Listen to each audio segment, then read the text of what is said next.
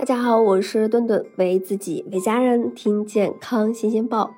有没有想过睡觉的时候手机放床头会有辐射吗？那这种辐射会不会威胁到我们的健康呢？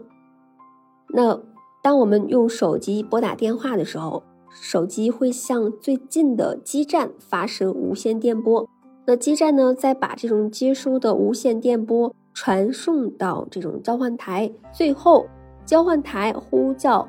转接到另一个基站或者是固化网络，从而实现通话。而向基站发送的无线电波会有一部分被我们的身体吸收，形成手机辐射。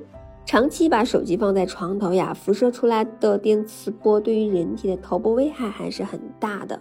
我们可能会对人体的中枢神经啊造成一定的影响，引起头痛、头晕、呃失眠、多梦、脱发等等一些症状。还有可能会影响我们的睡眠质量。二零一一年，世界卫生组织把手机电磁辐射规划为二 B 级致癌物，这就意味着可能有因果关系。那放多远才算安全呢？虽然没有权威的数据表明手机距头部多远合理，但是手机的辐射是随距离递减的。有研究啊称。距离为五十厘米的时候，辐射的影响呀就微乎其微了。不过呢，也有很多人说是一点五米。那无论如何，一点五米至少可以保证休息时够不着手机，可以睡一个安稳觉了。那其实除了辐射以外呀，还有一个重大的危害就是手机会发射出大量的蓝光。那我们自身呀，对于一天中各时段的感知就依靠蓝光。就是知道什么时候是早上，那深夜我们还要把自己暴露在大量的蓝光下，就要提示身体啊，该起床了，而不是该睡觉了。这会导致我们昼夜规律的混乱。